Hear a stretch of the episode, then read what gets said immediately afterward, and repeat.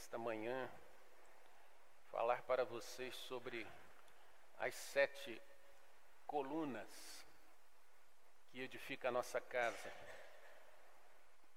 E gostaria que você estivesse muito atento, porque isso é um ensinamento da maior importância. Eu vou ler o texto a partir do versículo 1, diz assim: A sabedoria construiu a sua casa, esculpiu para si sete colunas, matou os seus animais para a festa e preparou o seu vinho, também já arrumou a sua mesa, enviou as suas criadas para que dos lugares mais altos da cidade façam este convite: Quem é ingênuo, venha para cá. Aos que não têm juízo, ela diz: Venham, comam do meu pão e bebam do vinho que preparei. Afastem-se dos ingênuos e vivam, andem pelo caminho do entendimento. Quem repreende o zombador traz afronta para si, quem censura o ímpio será insultado. Não repreenda o zombador para que ele não odeie você, repreenda o sábio e ele o amará. Dê instrução ao sábio e ele se tornará mais sábio ainda.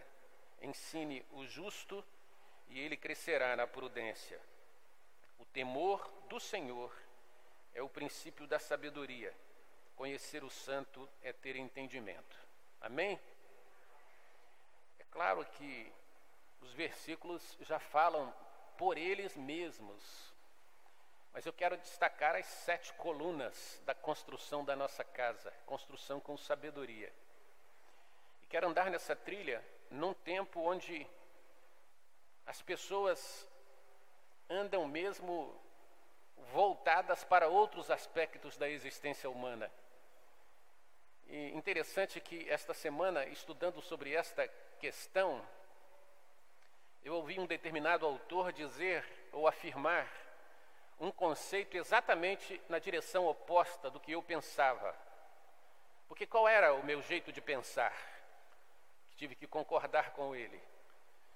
Meu jeito de pensar é que nós, na maioria das vezes, andamos dentro da realidade e de vez em quando pisamos na ilusão. Mas esse autor que li, ele diz exatamente o contrário. Ele diz que nós andamos na ilusão e que de vez em quando pisamos na realidade. E que o nosso grande desafio é aplicar a realidade à nossa existência. E a partir disso, inclusive, eu andei estudando alguns textos e até pensava em falar sobre um do mesmo livro de Provérbios que diz que melhor é a casa onde há pranto do que a casa onde há festa. Mas eu achei que seria pesado demais e alguns iam até imaginar que eu estivesse deprimido ou coisa do gênero, falando de morte ou coisas assim. Então, preferi passar por uma linha mais leve, mas com a mesma seriedade. E a verdade é que nesse nosso tempo, a construção de uma casa, de uma vida, porque casa e vida, família, são elementos interligados e que vão fazer com que nossas colunas estejam erguidas. Observem que o texto, ele tem algumas palavras ocultas que estão embutidas e que são o fruto da nossa dedução inteligente, porque aliás, Inteligência é uma dessas colunas. Observem que o texto diz: a sabedoria construiu a sua casa e esculpiu para si sete colunas, matou seus animais, enfim, ajuntou a família, colocou a mesa. A primeira coluna, a primeira coluna para a nossa vida é a diligência. Nós devemos ser diligentes. Pega ali Paula ah, ah, com ele, ele está meio perdido. A primeira coluna é a diligência. Observem aqui, olhem, olhem bem aqui para mim. Diligência é o que é? Diligência é a arte de preparar a nossa vida de maneira que as nossas necessidades sejam supridas, sem atropelo, sem ansiedade, sem nervosismo. Ser diligente significa estar pronto para o que der e o que vier, eu estou preparado. Eu convivi com uma mãe diligente. que costumava dizer, por exemplo, que assim, uma frase que ela usava: se alguém chegar na minha casa a qualquer hora, em qualquer dia, eu posso não ter o alimento pronto, mas eu tenho o alimento para preparar. A diligência faz a gente ter uma vida financeira mais bem ordenada. Nós estamos vivendo um tempo de gente que, por andar a maior parte do tempo na ilusão e de vez em quando pisar na realidade, nós estamos vivendo um tempo de crentes endividados. É claro que isso não é para ninguém especificamente, não fique aí pensando, o pastor está falando de mim. Não, porque não é só um. Então estou falando de um monte. É de um monte. Se, se é para você, tudo bem, o que, que eu vou fazer? Se você é um desses, inclua-se no que eu vou dizer. Mas estamos vivendo um tempo de gente iludida, gente endividada, gente que fica medindo a vida pelo padrão do outro, gente que quer ter o que o outro tem quando ganha 10% do que o outro ganha. Mas fica iludido, fica, sabe, querendo apresentar aquilo que não é. Eu sempre aprendi que quem pode comer filé mignon, come. Quem não pode, come carne moída. E se não puder, come ovo frito. Se não puder, come angu com taioba mas não viva o padrão do outro. Não seja iludido. Nossa realidade, ela é a nossa realidade. Não é a realidade do vizinho, daquele que está ao lado. Não é a realidade do indivíduo que anda com um carrão e que chega aqui e que fica todo mundo literalmente eh, impressionado. Aí, a partir daquele momento, o desejo do meu coração, esse desejo é doentio o desejo do meu coração passa a ser ter um carro igual, quando na verdade eu não tenho recursos sequer para ter uma boa bicicleta. Não é assim que a vida anda. O diligente, ele prepara a vida a partir dos elementos que ele possui. O diligente é aquele camarada que prepara a mesa, que ajunta os filhos, mas que não vende ilusões ele tem os pés na realidade, ele sabe quais são as possibilidades, e ele não gera expectativas venenosas no coração dos filhos. Não gera. Ele diz que a vida é uma luta, porque as expectativas venenosas vão gerar frustrações no futuro adulto. E eu vejo, eu me lembro de um, de um certo caso que o pai dizia: Meu filho, de vez em quando eu lembro isso para os irmãos, é melhor do que o Ronaldinho, ele vai ser jogador de futebol. E um moleque todo duro, não sabia nem. Qualquer um sabe. Qualquer um sabe quem vai jogar bola quem não vai. Moleque com as canelas tudo dura, todo desajeitado. A bola batia nele, assim, nas partes mortas do corpo. E tá lá o pai e a mãe iludindo. Hoje virou um molecão frustrado, ansioso, pesando quase 200 quilos, banha para todo lado, desculpe se alguém está nesse estado, banha para todo lado, todo desajeitado, todo cheio de frustrações, porque alguém não foi diligente com ele, alguém não disse para ele o que devia dizer.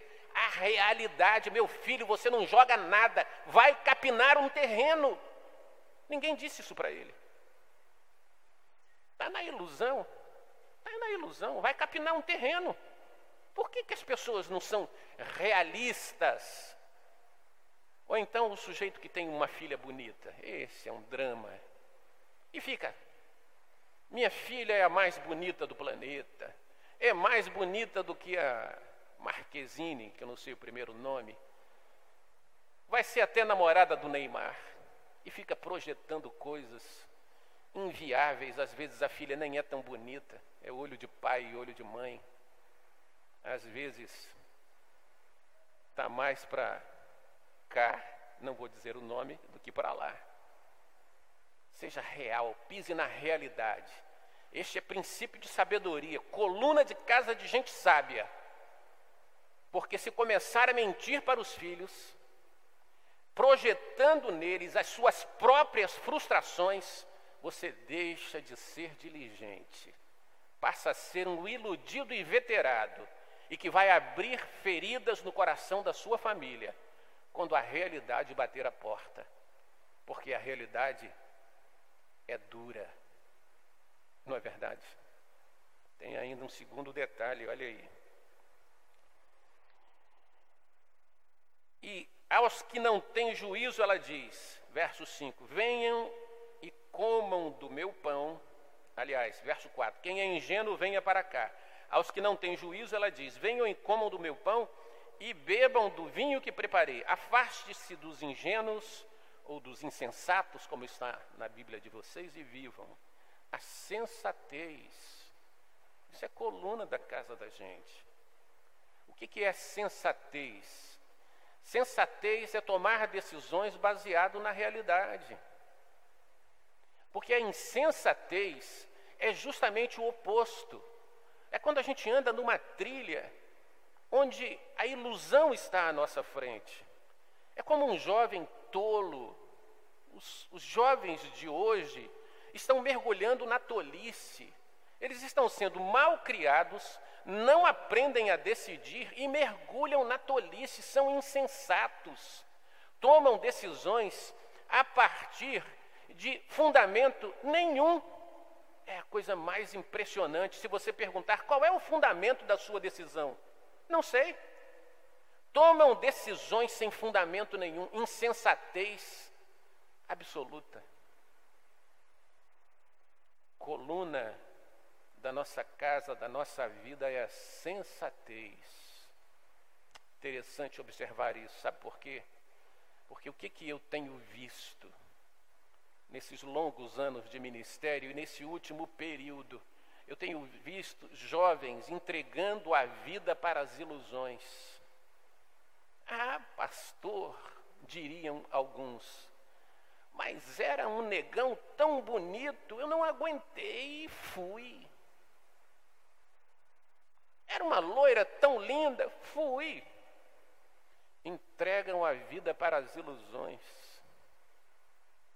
e não entendem que ser discreto é o melhor caminho, ser ponderado é o melhor caminho. Não entendem que ser equilibrado é o melhor caminho. Não venda a sua juventude por insensatez.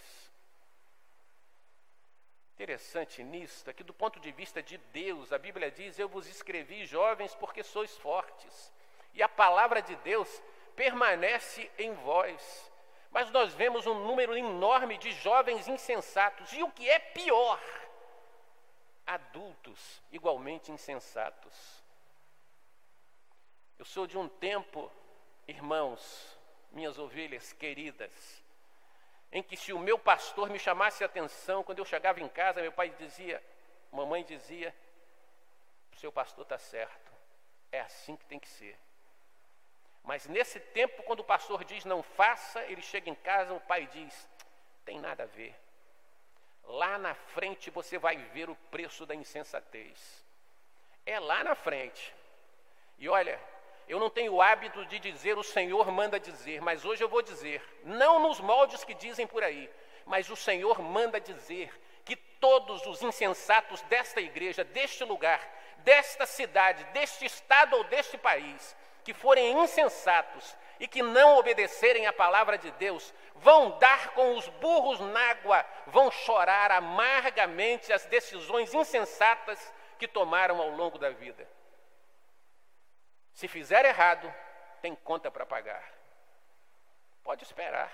Talvez eu não viva o suficiente para compartilhar a sua dor.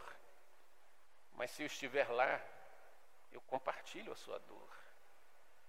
Até choro com você internamente, porque externamente eu não choro, mas internamente sim. Até choro com você. Mas estou te avisando hoje, 2019, 16 de dezembro. Se for insensato, tem conta para pagar, porque sensatez é coluna de sabedoria. E como tem insensato no mundo? Como tem? não percebe que uma criança, olha bem o que eu estou dizendo, uma criança sem limites é um adulto frustrado. Porque quando ele começar a bater de frente com os outros, que não terão a mesma paciência, com um mimadinho sem limites, ele vai começar a sofrer. Quem é que aguenta criança chata, diga-se de passagem? Tem criança que é a criança mais entojada, mais enjoada do planeta. Ninguém fala nada por educação. Mas quem é que aguenta uma criança sem limite, entojada, enjoada, que não respeita ninguém? Fala, fala aí para mim vocês. Quem é que aguenta? Vai para casa todo mundo reclamando. Viu fulano de tal? Não fala na hora. Que criança bonitinha, ainda passa a mão assim na cabeça. Mas quando vai para casa, desce a lenha no seu filho, sem limite, mimado e abestalhado, ainda por cima, chato e enjoado. E ninguém fala isso. Mas como eu estou aqui hoje para dizer a verdade, eu estou dizendo: não tenha uma criança dessa em casa. Não tenha. Você vai sofrer e essa criança vai se ferir no futuro. Eu acho que ninguém nunca disse isso. Então, eu estou dizendo para você que é minha ovelha, sou eu que tenho que dizer para você. Fique esperto nessa vida. Você não vai ficar um adolescente insuportável. Daquele que mastiga chiclete, olha no celular o tempo todo e acha que conhece o mundo. É o tempo todo. E acha que conhece o mundo. Planeta inteiro, sabe tudo. Quando na verdade faltou alguém dizer, meu filho, Larga esse negócio. Lê um pouco de Bíblia, de jornal, conversa com gente que sabe. Deixa de ser tolo. Ninguém fala, os pais não, mas essa é a, minha, é a minha beleza, é o meu bonitão. Ninguém pode falar isso, então eu falo. Larga de ser besta, larga o celular, para de mastigar chiclete igual um cabrito mal educado e toma tenência anda na vida do jeito que tem que andar. Se alguém parou de dizer, se alguém não disse, estou dizendo para você nessa manhã, fique esperto. Porque senão, meu filho, jacaré te abraça. Você sabe o que é isso. Jacaré abraça mesmo. Vamos para outra coluna. Não olhem para o relógio hoje. Eu vou passar uns 10 minutos ali. Não olha, não. Larga negócio de macarrão e frango para lá. Não olha para relógio, fica aqui olhando para mim que vai dar tudo certo. A outra questão é entendimento. Afaste-se dos ingênuos, verso 6, e vivam pelo entendimento, pela inteligência. Inteligência é um negócio que não é raro, não. Não é raro, não. O ser humano é inteligente. O que falta às vezes é a percepção certa é o que eu tenho visto nesses tempos. A ausência de percepção, de inteligência, para saber o que, que vem lá, para não se enganar. Não é verdade? A inteligência é pura e simplesmente o reflexo da nossa atividade mental bem dirigida. Gente que tem cérebro normal que não foi encolhido com microcefalia, nem tem tumor no cérebro, ele é normal. É o caso de todo mundo. Aqui não tem ninguém que tenha tido esse prejuízo cerebral. E a inteligência que nos move. A inteligência, ela vai operar através das análises que fazemos da vida, porque nós estamos falando de colunas da vida. Então nós vamos fazer análises sobre nós mesmos e sobre aquilo que nos cerca. Para onde eu vou? Qual é o meu talento? O que, é que eu sei fazer? Essa é uma pergunta interessante. Com quem vou me casar? Qual é o meu futuro? Quantos filhos preciso ter? Como vou trabalhar? Quais são as minhas possibilidades? Porque vejam, possibilidades, elas são traçadas em degraus, então elas podem mudar. Alguém que não tem recurso nenhum, que é pobre e que se forma a duras penas numa faculdade de administração, que talvez seja mais fácil, a partir da formatura os degraus aumentam, as possibilidades aumentam, o sofrimento diminui, os degraus vão aparecendo onde não existiam. Isso é uma questão de inteligência, para onde eu vou. Então, qual é o grande problema do crente moderno? O crente moderno, ele está usando a inteligência no foco errado. O crente moderno começou a dizer que entende de um monte de coisas. Então, quando você vai falar para um crente hoje, ele tem um monte de argumentos. Não, pastor, não é assim não. Não é não, porque eu li diferente. Eu li um artigo sobre isso aí que o senhor está falando. Aí o cara lê um artigo sobre mente, sobre alma, sobre um monte de assuntos. Ele leu artigo, leu até artigo do João de Deus, mas leu. Leu artigo do João de Deus, é o cara, o João de Deus é o cara que faz é, operações espirituais. Leu, ele faz mesmo operações espirituais. Eu vi, já são mais de 300 operações espirituais que ele fez.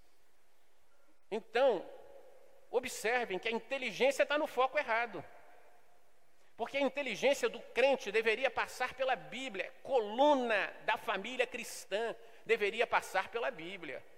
Sem os extremos de um lado e sem o liberalismo do outro. Porque qual é o extremo? O extremo é que nós estamos vivendo um tempo de crentes também com as emoções à flor da pele. É só o cara falar balá, balá, aniquilim, pronto, o crente começa a pular de um lado para o outro, já está totalmente tomado por algum tipo de espírito que eu não sei nem de onde vem. O sujeito começa a pular e gritar e fazer uma série de coisas, porque está com as emoções à flor da pele. Meu filho, diriam alguns, quase chorando, porque chorar é uma arte manipulável e manipuladora.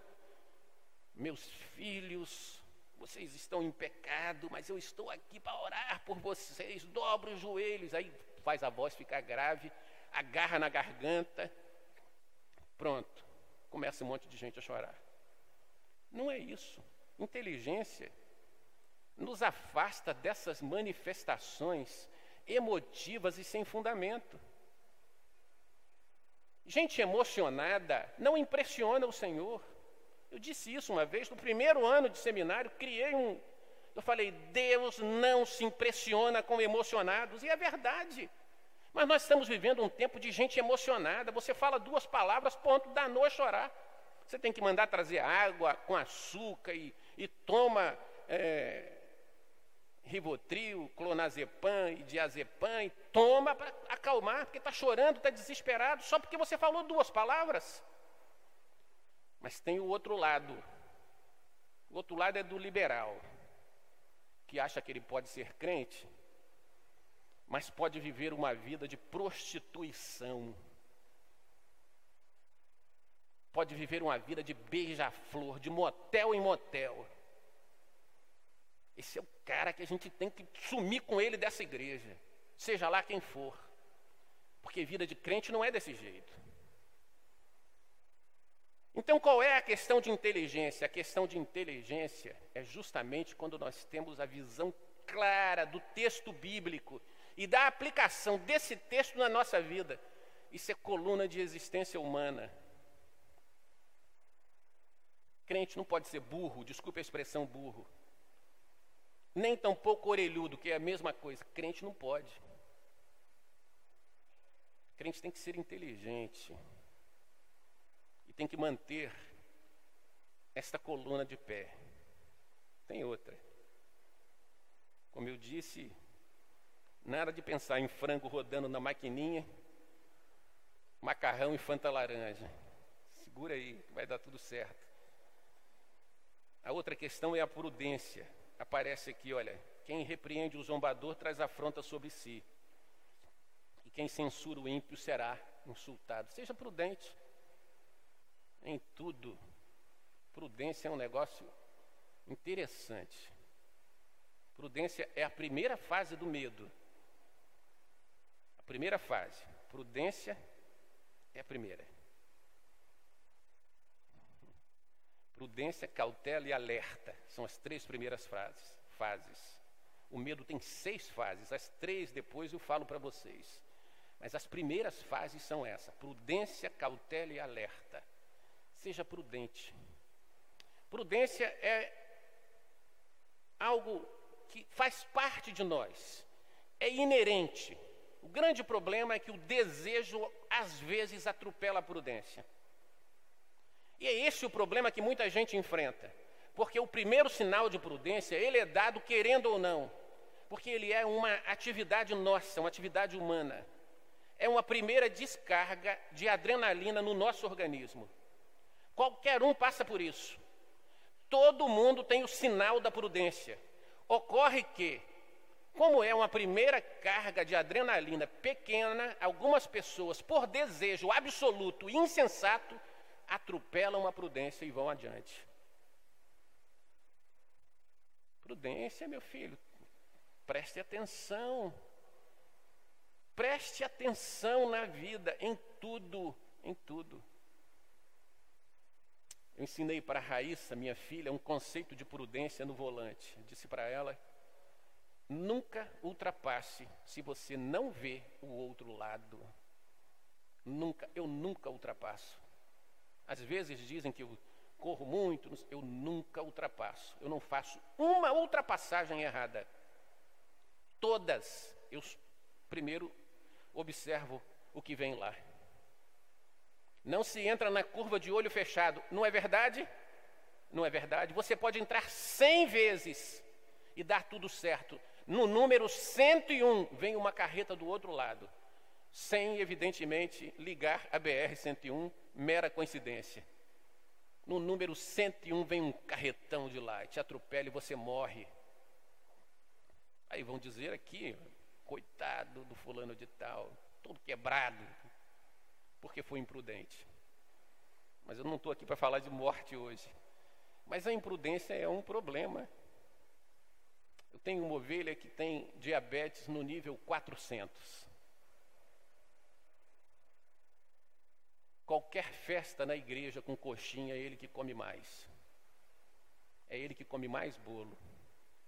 É ele que bebe mais refrigerante. É um imprudente. E é a mesma.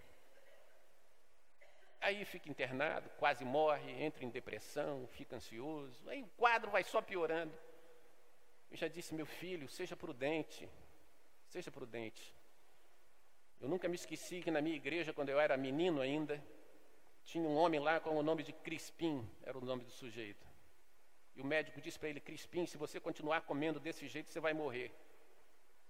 Ele voltou para casa e ignorou solenemente. Dias depois, ele comprou um pernil de porco, comeu tudo, sozinho. Lá pelas três da manhã, o coração dele trancou e ele morreu. Ficou todo mundo lá, coitado do Crispim. Eu era menino ainda. Eu falei, coitado do Crispim? Por que coitado do Crispim? A imprudência coloca a responsabilidade dos nossos atos sobre nós. Não culpe o Senhor pela imprudência, de jeito nenhum. A imprudência coloca o resultado da vida sobre você, sobre nós, não é o Senhor. Tem muita gente imprudente que ainda tem a coragem de dizer: Mas, Senhor, por que isso, Senhor? Porque foi imprudente. E o Senhor, se falasse com voz audível para, para as pessoas, ele diria: Eu avisei, seja prudente. Não foi. Você já viu endividado prudente? Já viu endividado prudente? Pode responder, já viu? Não. Endividado é imprudente. É verdade. Imprudência pura. Não tem endividado prudente. Todos são imprudentes. A não ser que seja um desses casos mais. Sabe? Não sei, pode ser que haja uma exceção. Então, observem que prudência é fundamental. Imagine do ponto de vista espiritual. Sabe o que, que a Bíblia diz? A Bíblia diz assim: olha, olha aqui para mim. Cuidado, diz a Bíblia, porque o diabo, o vosso adversário, anda em derredor, rugindo como leão, buscando a quem possa tragar. A gente sabe que o leão, o rei das selvas, ele normalmente captura o animal mais fraco, o imprudente. Ele está em derredor esperando um imprudente aquele que se afasta do grupo, aquele que está sempre pisando na linha de lá, aquele que está sempre de alguma forma abrindo mãos da sua fé, aquele que está dando mau exemplo, aquele que vive uma vida secularizada, esse é o imprudente. A este Satanás está rondando até a hora de dar o bote e estragar a vida do imprudente. E estraga mesmo. Vocês devem ter centenas de histórias de gente imprudente que o leão passou cerol, desculpe aí a expressão da rapaziada, o leão comeu literalmente, porque ele está aí como um leão, rugindo e buscando a quem possa tragar. A outra coluna, olha aqui para mim, é o ensino. Dê instrução ao sábio. Nós estamos falando da formação da vida e da casa. Isto é coluna. Quem tem crianças tem que ensinar. Mas ensinar não é pura e simplesmente a arte de falar bonito. Não. Não é desse jeito que se ensina. Entendem bem? Não adianta chamar o seu filho de seis anos e dizer: Meu filho, senta aqui. Já dizia Shakespeare: Há mais coisas entre o céu e a terra do que supõe a vossa vã filosofia. Entendeu, meu filho? Shakespeare falou isso. Preste atenção, porque o mundo é assim mesmo, ele é filosoficamente complicado. Não é isso. Não adianta falar bonito. Não adianta citar os, os poemas de Gregório de Matos, e eu me lembro de alguns, que eu não vou citar, né? Anjo no nome, angélica na cara, em quem senão em nós se uniformara, um monte de coisa desse tipo. Não adianta apelar para a literatura brasileira. Ensino é vida, meu filho. Se você não quer que seu filho pise em algum lugar, não vá lá. Não vá. Se você não quer que seu filho seja cachaceiro, não beba, nem um pouquinho. Se você não quer que seu filho use palavras inadequadas, não as use em casa. É assim que se ensina. Se você não quer que seu filho seja um endividado desses que andam por aí, enlouquecidos, ensine seu filho a controlar o dinheiro. E diga para ele, meu filho, a gente só bota o chapéu aonde? na altura que a gente alcança. Isso sim é filosofia milenar. Você fala e faz. Porque é assim que se ensina. Não é dizendo, olha, meu filho, faça o que eu digo, mas não faça o que eu faço. Seu filho vai fazer exatamente o que você faz. Então ensine. Coluna da vida. Ensine sempre.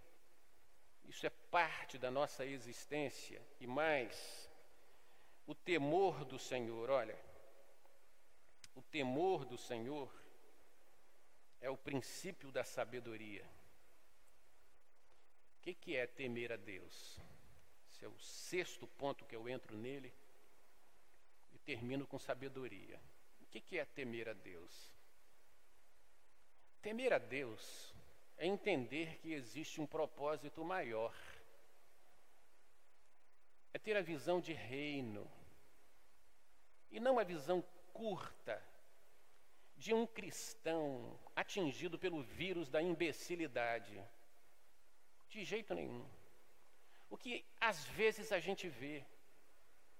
A gente vê pessoas desejando coisas, reivindicando direitos, quando na verdade foram atingidos pelo vírus da imbecilidade. E não têm a percepção de que o reino de Deus é muito maior. Algumas pessoas são inclusive manipuladas. A gente quase pode ver alguns, algumas linhas e o manipulador mexendo como que em marionetes. As igrejas que mais crescem no Brasil são as igrejas que manipulam, não são as igrejas que falam a verdade. As igrejas que falam a verdade não tem muita gente para ouvir, mas a própria Bíblia diz que nos últimos tempos os homens ajuntariam para si mestres segundo as suas concupiscências, como que sentindo coceira nos ouvidos. É isto. As pessoas preferem ouvir palavras agradáveis. As pessoas preferem ouvir dizer, dizer, não, o Senhor tem um propósito para você. O Senhor manda dizer que você vai ficar rico, vai casar com uma loura, vai casar com uma, uma negra bonita, vai ser isso, vai ser. Você vai ter muito dinheiro, você vai viajar para a Suíça toda hora. O cara fica todo. Manda mil pela revelação. Foi. As pessoas gostam de ser enroladas. Não é isso que a Bíblia ensina. A Bíblia ensina que o temor do Senhor faz com que todas as minhas tomadas de decisão devam seguir um plano maior. Um plano maior não nos permite odiar o alheio, não nos permite odiar nosso irmão. Eu tenho um plano maior, então eu não perco sequer o meu tempo para odiar meu irmão. Não posso, eu tenho um plano maior que rege a minha vida. Eu tenho um plano maior que me faz entender que as circunstâncias me favorecem. É o que diz a Bíblia. A Bíblia diz que todas as coisas contribuem para o bem daqueles que amam a Deus. As circunstâncias estão a meu favor. Então, quando uma porta se fecha, eu digo obrigado, Senhor, porque certamente não ia dar certo. Minha vida está ou não está nas mãos de Deus? Eu estou ou não estou debaixo de um plano maior? É por isso que eu nunca tive medo de nada, de perder nada.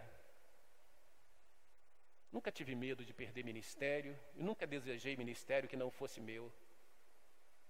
Nunca quis nada que não me pertencesse, dado por Deus.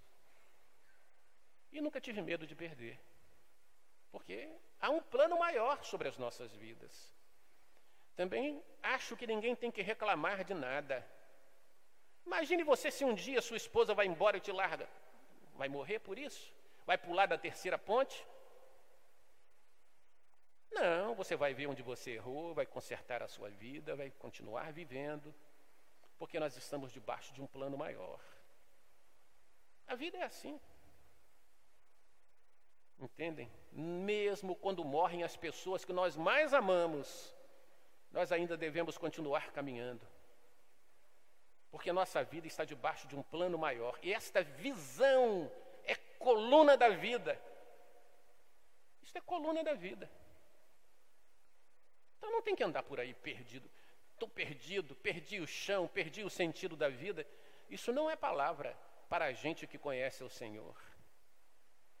Essa palavra não é nossa, ela não te pertence. Ah, agora eu estou com, com aquela doença ruim. O cara fala, não fala câncer, está com medo tão grande que ele não pode falar, estou com câncer. Eu estou com aquela doença ruim, pastor, ora para mim, mas não fala para ninguém. Por que não? Conta logo para todo mundo. Estou com câncer, o fígado está todo comido, vou morrer daqui a seis meses. Conta. Porque há um propósito maior. Diz o que está se passando. Para não ficar fantasiando coisas. Estou com uma doença ruim, conta para ninguém. Qual o problema? Essa visão de falta de plano superior faz as pessoas andarem na ilusão. O camarada está com câncer terminal, se ele contar para todo mundo, ele morre um pouquinho depois. Se ele guardar só para ele, ele morre um pouquinho antes. Mas dos dois jeitos vai morrer. Isso é a realidade da vida com a qual nós convivemos. Mas fica aí com esse negócio de doença ruim, não sei o quê, que ninguém pode saber. Não é verdade? Há um plano maior sobre as nossas vidas. Há mesmo. Te mandou embora do serviço? Analise por quê. Recicle a sua mente e comece a trabalhar de novo. Eu sei que os tempos estão difíceis. O que não dá é para morrer por causa disso. Recentemente eu aconselhei uma pessoa a abrir um, um churrasquinho em frente à casa dele, que ele estava quase morrendo, que não tinha nem um real. estava desempregado, chorando as mágoas. Pastor, vou morrer, não vai nada. Botou um churrasquinho e a vida mudou. Agora ganha 40, 50 reais todo dia. Um churrasquinho, a vida mudou. Por que que às vezes nós somos tão pessimistas, sem visão, e nos esquecemos que há um plano maior sobre a nossa vida?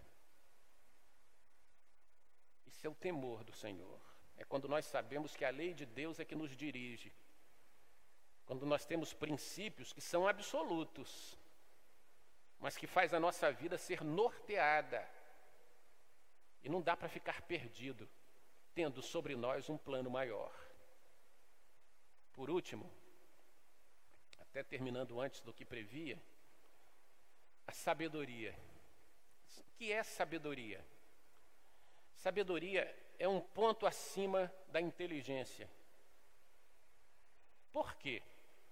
Porque você pode ter um conhecimento, mas não saber o que fazer com ele. E a sabedoria é justamente quando você tem o conhecimento pela sua inteligência e agora você sabe o que fazer com ele. Isto é sabedoria. É quando nós aplicamos na nossa vida e daqueles que estão ao nosso redor princípios que promovam o bem-estar comum, seja de ordem espiritual, seja de ordem social. Essa deve ser a atividade de uma pessoa sábia. E olha, em primeira instância, ou a priori, é fundamental entender que todo crente, se ainda não é um sábio, ele é um protótipo de um sábio. Se ele ainda não tem sabedoria, ele é um principiante no caminho da sabedoria. Então ele deve saber. Ele deve saber que estabilidade, equilíbrio, plano de Deus e lei de Deus são princípios de gente feliz, de gente que tem objetivo, de gente que sabe para onde está indo, que não fica choramingando as dores a cada esquina, a cada curva de gente forte, de gente de Deus, de gente que supera, entendem? Eu não estou falando de gente que não enfrenta problemas. Eu estou falando de gente que enfrenta problemas, mas supera os problemas. Cada um deles.